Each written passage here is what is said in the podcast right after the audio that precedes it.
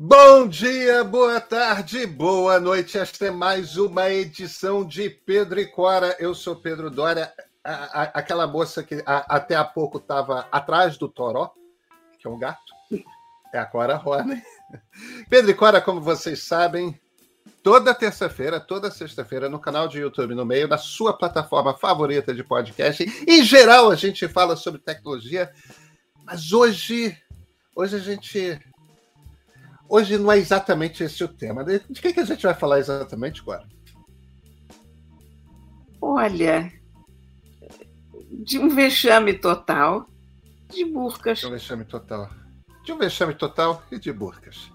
Vem com a gente que a Cora tá de burca.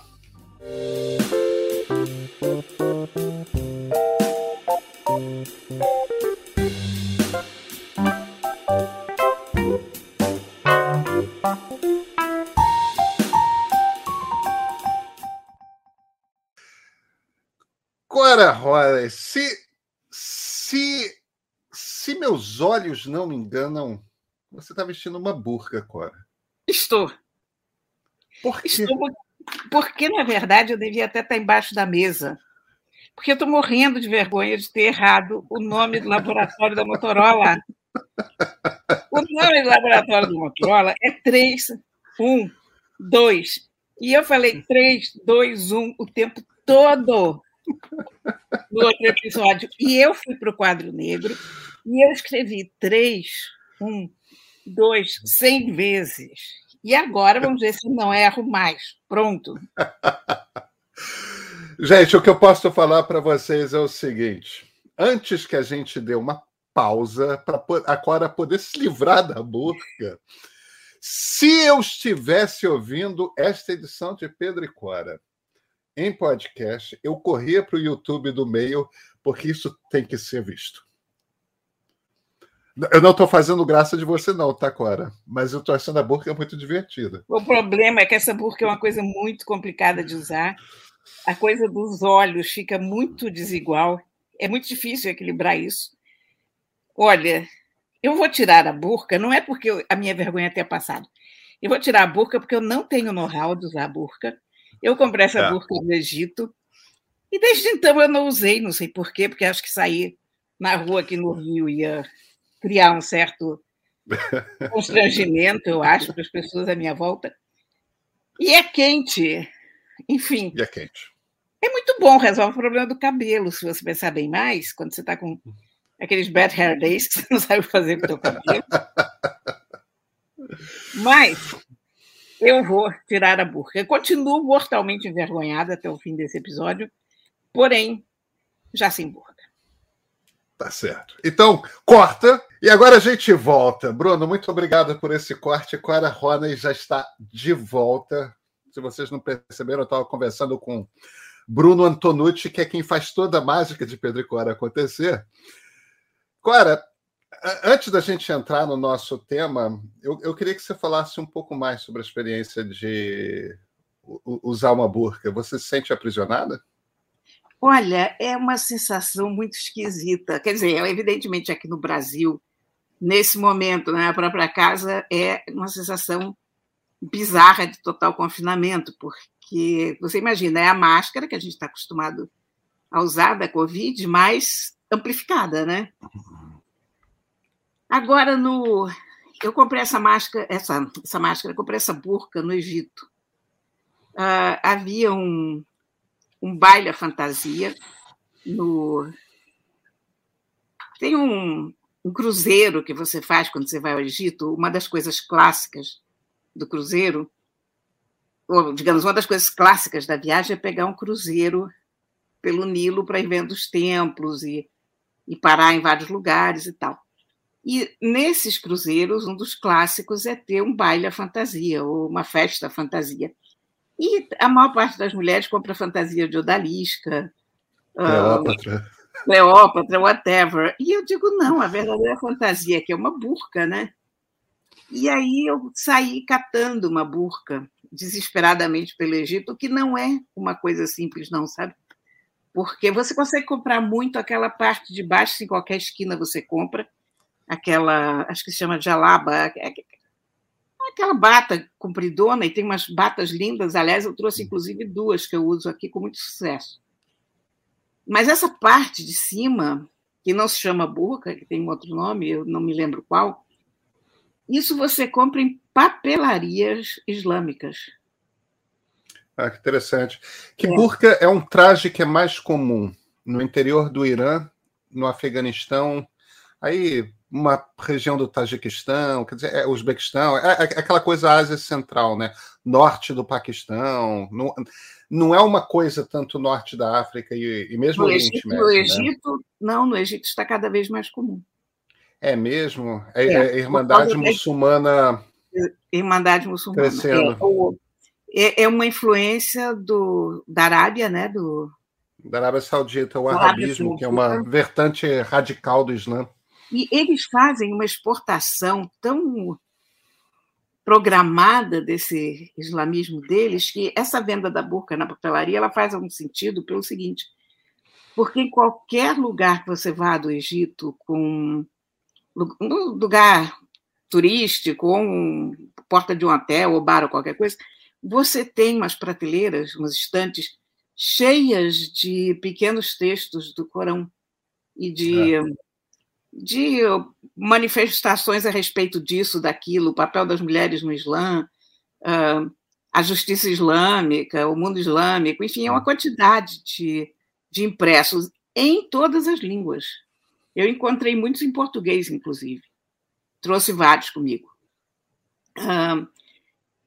isso é a Arábia Saudita invadindo o Egito. O Egito, há 50 anos, era uma sociedade quase laica, muito liberal. Você vê as fotos do Cairo. O Cairo era uma cidade praticamente ocidental em termos de comportamento de vestir as mulheres todas com com roupas ocidentais, saias e tal. E isso foi ficando cada vez mais radicalizado com o correr do tempo.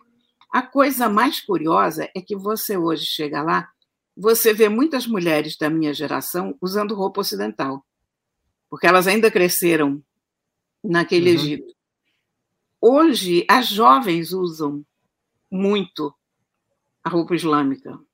E não é, isso não é propriamente o que eu estava usando, não é propriamente burca, eu acho que se chama chador, ou não sei se chador é o lenço. Não, chador, ter... chador, é, chador é um lenço muito grande que você pode até cobrir os olhos, mas em geral é aquele, aquele, você só tampa o cabelo, você só tampa a linha é. do cabelo. Eu esqueci como é que se chama essa, essa minha burca em particular, o, mas eu vi, por exemplo, em Alexandria, na biblioteca de Alexandria, moças usando o computador jovens, você via que eram jovens pelo, pelo gesto, pela, pelo que você entrevia do corpo, porque não era muita coisa, porque elas estavam cobertas dos pés à cabeça e algumas usavam luvas, inclusive. Então, essa a coisa do, da cobertura islâmica, da vestimenta islâmica, ela virou uma coisa de afirmação da juventude, de, de revolta. Eu sei lá do que, que é, não, eu não sei o que, que é. Eu sei que as, as gerações mais velhas se preocupam muito com isso. Mas é, é um. É muito esquisito, muito esquisito. E, e, em Alexandria, inclusive, eu cheguei a ver uma coisa muito curiosa, porque não há uma coisa unificada. Você vai no Afeganistão, todas as mulheres usam a burca, aquilo, no caso, realmente, verdadeiramente a burca, aquela. É, mas isso aquela... é porque o, o, Talibã exige, né? É, mas, aquela, é, mas é uma tenda azul muito uniformizada na cor, na, na forma de, de costura e tal. No Egito, é uma diversidade enorme de coberturas, sabe? De véus, de uhum.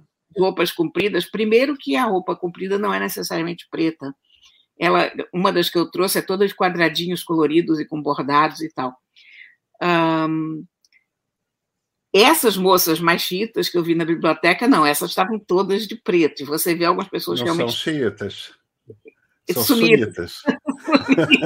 Chita no sentido figurado da palavra, mas chitas sunitas. É. Chitas no sentido brasileiro e sunitas no sentido real da coisa. E hum, essa, você vê várias pessoas de preto, assim, inteiramente, mas de um modo geral é muito variado. E a coisa mais gozada que eu vi em relação a isso eram as meninas no num dos fortes de Alexandria, que é um lugar que as pessoas vão para namorar, com calças jeans apertadíssimas, saltos altíssimos e um chador. É, é, é, muito curioso você estar tá falando isso. Isso já virou nosso assunto, né, Cora? Você percebeu. Cora, então demos mais uma pausa para ir atrás das palavras certas. Você, na verdade, estava vestindo um niqab. O que, que é Exatamente. um niqab e qual a diferença para burca? O, a burca cobre o teu corpo inteiro. A burca é aquela roupa que a gente vê as mulheres usando no Afeganistão. É tipicamente azul, né? Um, aquele azul parecido até com jeans, claro. Mas o céu, né? É. É uma tenda. Basicamente, você põe aquilo na cabeça é. e aquilo cobre o teu corpo inteiro. E a burca tem uma tela na frente dos olhos, tem. né? Os olhos não aparecem. O niqab pode ou não ter a tela. O niqab é essa, isso que eu estava usando, uh, que eu errôneamente... É só a parte da cabeça, né? De burca, ele é só a parte da cabeça. Ele é muito complicado de usar para quem não está acostumado, porque ele é uma tira, na verdade, que amarra atrás da cabeça, como se fosse uma faixa, e uma parte vai para cima, outra parte vai para trás. Aí tem que ficar aquela coisa alinhadinha nos olhos. Tem uma tela também, mas que você pode usar ou não, se você quiser. Aí depois você tem o chador. O chador é aquele aquela vestimenta mais comprida iraniana que cobre a cara da pessoa também, aquela que é um grande geral, é lenço, é, né? É um grande lenço, mas a, ao contrário da burca, a tua cara fica mais descoberta e não é uma coisa tão. É, às vezes algumas é iranianas deixam um chumaço de cabelo é. aparecendo, é. né? Tem uma. Não, o teu rosto, é, é, pelo menos, fica do lado de fora, né? Aí tem a lamira. A lamira é é como se fosse um xadó, só que curtinho, quer dizer, na parte de cima do corpo. Isso a gente vê em uma quantidade de situações, inclusive a maior parte das mulheres que a gente vê muçulmanas no Ocidente usam a lamira porque elas estão com uma roupa e aí tem aquele grande véu que cobre a cabeça e tal. Então, muito parecido com o hijab. Só que a, a lamira cobre os ombros também. O hijab se limita ao pescoço. É basicamente um lenço que cobre o pescoço também. E finalmente tem o chale, que é o chale que você põe na cabeça, é. cobre os cabelos e tal. Agora, e eu tive uma experiência muito curiosa com o meu niqab no Egito, porque além do, do baile à fantasia, eu, eu resolvi ver como era andar na rua vestindo uma burca, qual era a sensação. Ah, que interessante. E foi uma sensação fenomenal, porque eu me tornei a mulher invisível. Como assim, Cora? É, olha, olha, quando eu saía ao ocidental, o Egito é um país lindo, é maravilhoso da gente fazer turismo lá. Agora, tem o inferno na Terra, que são os caras que vêm querer te vender coisa, eh, te apoquentar, guias de turismo, se oferecer como guias.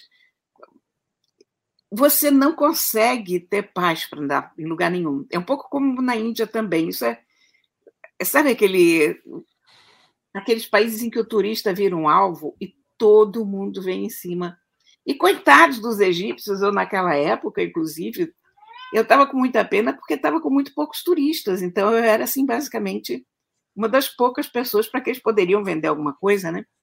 E ao mesmo Mas, tempo um país muito pobre, né? Quer dizer, exatamente. meio que desespero das pessoas atrás de dinheiro. É. Agora, isso inferniza a tua vida como turista, né? tira muito do barato da viagem. E quando você põe uma burca, todo mundo desaparece. Ninguém olha para você. Você se confunde completamente com a paisagem. É para isso que serve, né, Cora? Para é mulher desaparecer. Serve. E o problema é o seguinte: é que eu achei que a minha vida estava resolvida mas algumas pessoas me dirigiam a palavra e dirigiam a palavra em árabe. E aí o meu disfarce ia para o brejo. uma judia não... húngara, uma judia húngara vestida de muçulmana no Egito, né?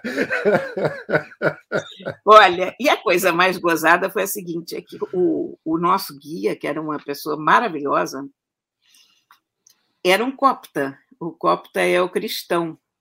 São antigo, cristãos egípcios. É, os cristãos uma, egípcios. São uma vertente antiquíssima de é. cristianismo. É quase Ele... da época de Cristo eles são os verdadeiros descendentes dos faraós.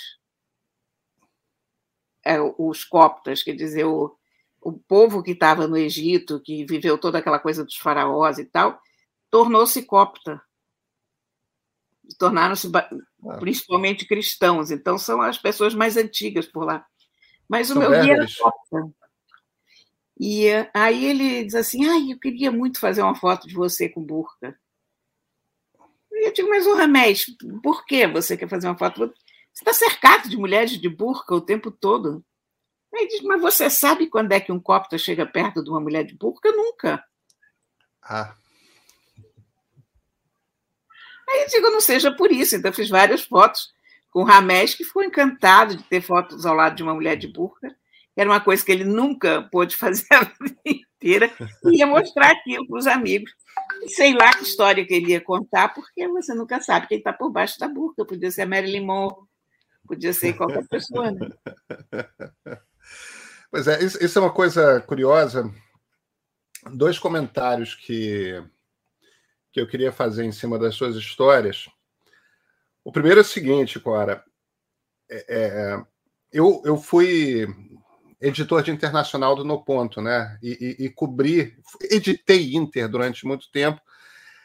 É, minha, minha especialidade, a coisa que eu conheço melhor é a política americana dos Estados Unidos. Agora, eu virei um, um, aprendiz de mundo islâmico, né? Porque eu assumi a editoria de internacional em agosto de 2001. De repente, eu tinha que saber tudo de Oriente Médio, tudo Olha, de Ásia Central. Fazendo é, um trocadilho péssimo, você fez um crash course. Eu fiz um crash course, eu fiz um crash course. Agora, eu fiz um crash course com excelentes livros, excelentes professores. E, e eu saí dali, daquela experiência dos primeiros anos do, do século XXI, com uma convicção de que a, o, o, o que eu tinha que tentar entender, que era o grande mistério, é por que, que o mundo muçulmano não viveu um iluminismo. Porque durante toda a Idade Média, o, o mundo muçulmano era muito mais sofisticado intelectualmente, do ponto de vista científico, artístico, do que a Europa. É, só no final da Idade Média, com Bocage, Dante, essas coisas, e assim, e ainda assim não era tudo quanto é canto da Europa, não, né? Que você começa a ter uma coisa mais sofisticada. É, e nos últimos anos, nos últimos 5 a 10 anos, eu comecei a me convencer de que a pergunta era completamente errada. O problema não foi por que, que o mundo islâmico não viveu um, um iluminismo. A questão é outra. É, existe uma onda reacionária no mundo que nos pegou também. É, e, e, e, você tem essa coisa de jovens no Brasil, nos Estados Unidos, voltando para a religião e, e voltando para vertentes radicais e extremistas politicamente da religião. Quer dizer, quando você olha para para o movimento bolsonarista, quando você olha para o movimento que está por trás do Trump, que é também muito evangélico, né?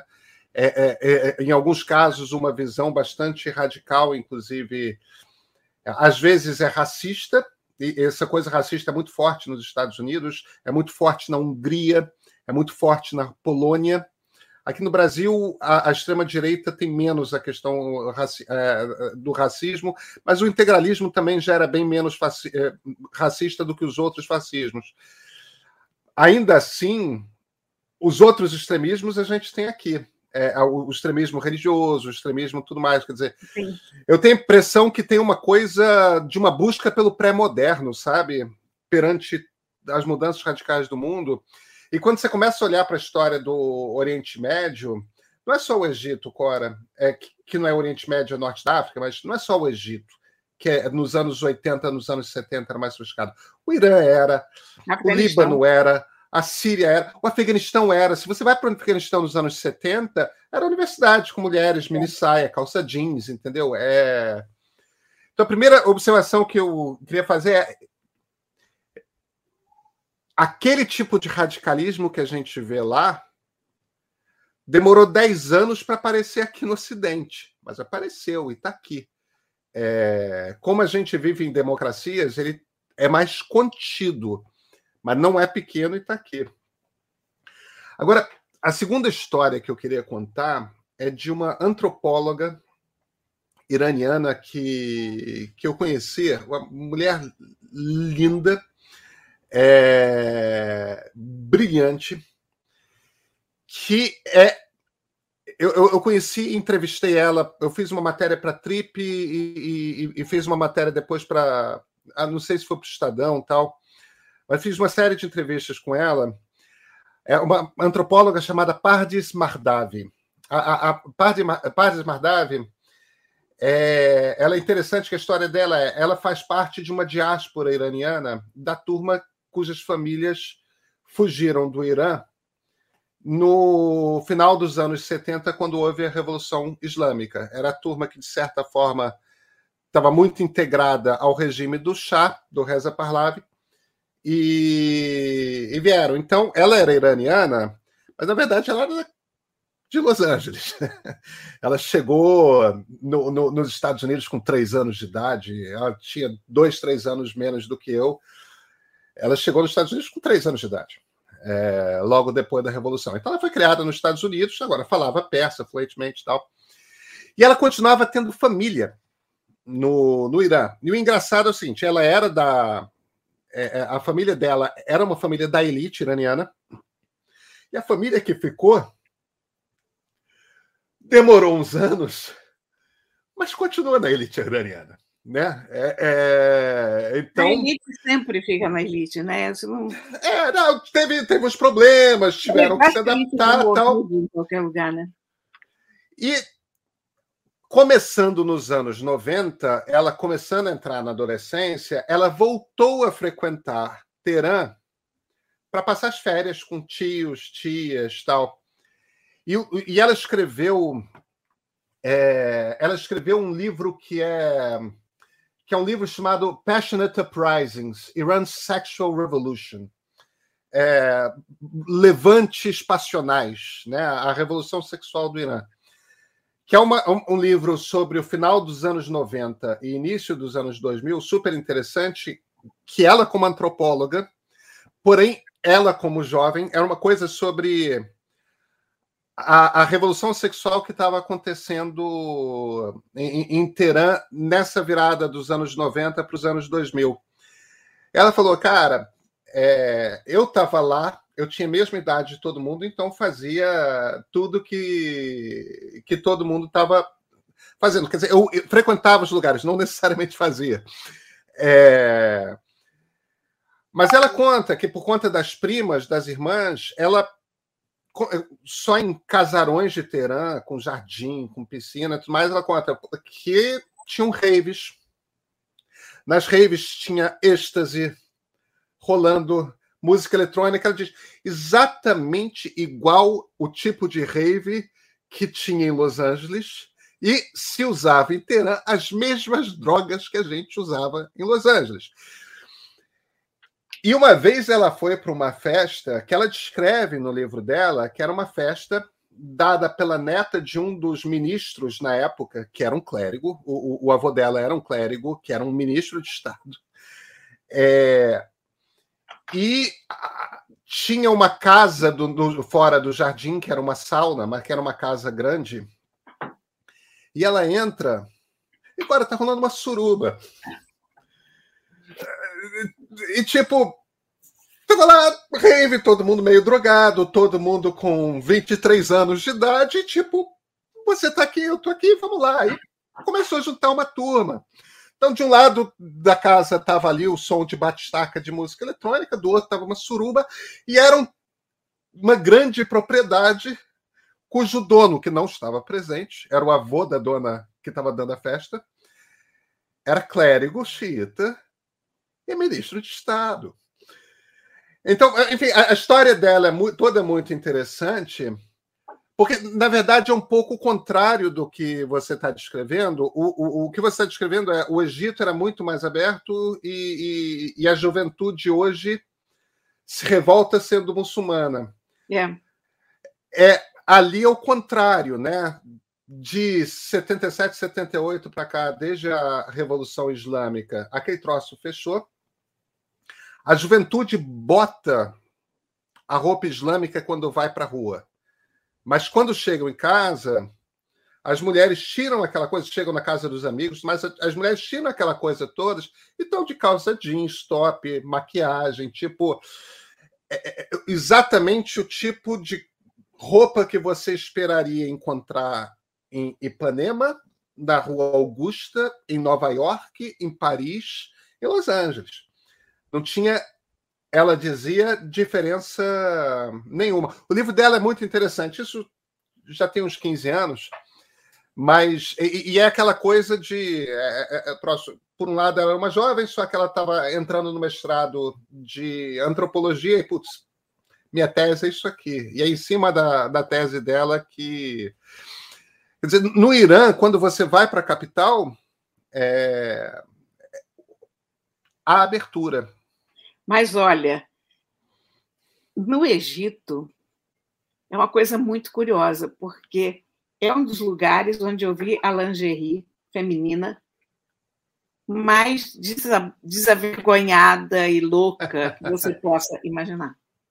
Quer dizer, coisas que a gente aqui compra em sex shop, porque no, no, Brasil se tem uma diferença bem grande entre uma loja de lingerie, digamos, normal, entre aspas. Shopping center, sim. É aquela loja onde você compra habitualmente tua calcinha, teu sutiã, está lá, quieta, né? Tem modelos mais ousados e tal, mas quando você entra naquela coisa de ter peninha, aberturas estratégicas e não sei mais o quê, uhum. aquilo já é em loja de sacanagem, né? Em sex shop. É, é sex shop. No Egito, não. No Egito eu vi, até na Alexandria tem uma feira absolutamente sensacional, porque faz um calor tão grande durante o dia que essa feira começa ao entardecer. E faz todo sentido, né? Começa às 5, 6 horas da tarde, quando o sol já se pôs. E aí fica lá até uma hora da manhã. E você tinha barraca depois de barraca, depois de barraca, de lingerie totalmente bizarra, e aí você via essas mulheres completamente cobertas e tal, comprando a lingerie mais esquisita do mundo, assim. Quer dizer, eu teria que estar com a minha burca para ter coragem de pegar uma calcinha daquelas em público e ficar olhando, assim, se, se vai caber, fica bem, como é que elas. E elas ali, mas elas estavam de burca, né? Ou no mínimo de niqab ou de chador, não sei o quê. Mas ali, olhando, era surreal, surreal. É. Dizer, no, no, no, no, fim das contas, a, a mulher não pode. Para o marido, pode, né? No, na rua é que ninguém mais pode olhar, né? Agora, não, a, toda a ideia da, do véu islâmico e, e dessas vestimentas todas tão severas é que ninguém pose os olhos nas mulheres dos outros. Claro. Em casa claro. vale tudo. A coisa mais curiosa entre você faz assim e você se porta assado que eu vi é na Coreia do Norte, porque na Coreia do Norte todo mundo tem que usar aquelas roupas da Coreia do Norte, muito variadas e tal, mas alfaiataria, enfim, zero consumismo, sem marcas ocidentais, tudo que você possa imaginar. E aí você vai em um ou dois restaurantes da elite norte-coreana, que são restaurantes basicamente frequentados pelos diplomatas e pelo governo pelo pessoal do governo norte-coreano, e você vê a juventude norte-coreana nesses restaurantes usando as roupas de grife mais caras do mundo, e bolsa Chanel, e o que for, Gucci, Prada, e chegando em Bentleys. Chegando em Bentleys. Chegando em Bentleys. Que corrupção desgraçada, né? É. Deixa eu te contar, então, uma última história para a gente encerrar aqui, que é uma coisa que me impressionou muito quando eu estava escrevendo meu livro sobre a Inconfidência Mineira, é, o Luiz de Vasconcelos é o vice-rei do Brasil que prendeu Tiradentes. Ele era um boêmio, ele era poeta, ele era ligado a. Ele era um iluminista, né? É, era a época do iluminismo, um cara formado em Coimbra, tal, muito sofisticado. O, o vice-rei mais interessante que a gente teve no século XVIII. Ele, quando chegou ao Rio de Janeiro, que era a capital da colônia, ele ficou absolutamente horrorizado, porque não tinha absolutamente nada a ver com a vida de Lisboa, que era uma vida noturna agitada, interessante. É, é, e ele era um, um, um mulherengo, o Luiz Vasconcelos, era um solteiro e não podia ver um rabo de saia. No Rio de Janeiro, em, na década de 1780, que foi exatamente o período que ele governou o, o Brasil, as casas, Cora, todas, isso era capital, imagina no interior. As casas todas tinham janelas de gelosias, que é aquela ah. ripinha de madeira trançada, morisca. Por quê? Ninguém podia ver as mulheres. As mulheres não saíam à rua no Rio de Janeiro da década de 1780, porque, como assim? Só saíam mulheres escravas, mulheres de família filhas ou, ou, ou senhoras casadas, não, não tinha isso. Saíam apenas de madrugada, tipo 5 horas da manhã, ainda escuro, para ir à missa acompanhado do marido, o marido na frente e elas atrás. Iam à missa, rezavam a missa na igreja mais próxima de casa e voltavam para casa. As casas eram muito arejadas, tinham pátios internos, não, não era tipo. tinha acesso ao sol no interior, no, no, no, jardim de inverno, né? No, no, interior da casa, não era.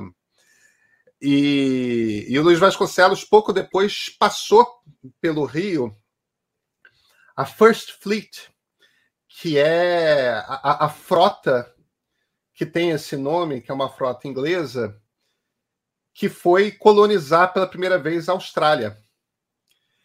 E essa First Fleet passou no Rio de Janeiro e ele deu um baile e ele deu ordens para que as famílias levassem suas filhas para dançar uma valsa. Para dançar no baile do Palácio do Governador, no Paço Imperial que a gente chama hoje, né?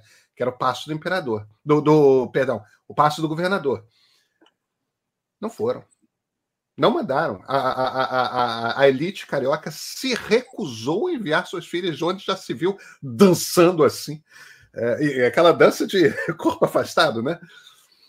Sabe o que, que o Luiz Vasconcelos fez? Sabe o que, que ele fez, Cora?